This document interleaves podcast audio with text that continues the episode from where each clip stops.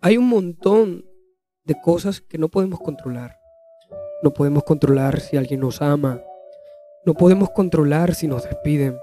No podemos controlar si alguien que amamos muere.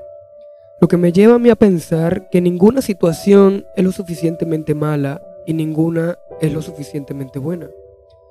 Quizás lo frustrante para todos nosotros es no poder controlar las cosas. Y la verdad es que no hay mayor acto de soberbia en este mundo que intentar controlar las cosas que no podemos.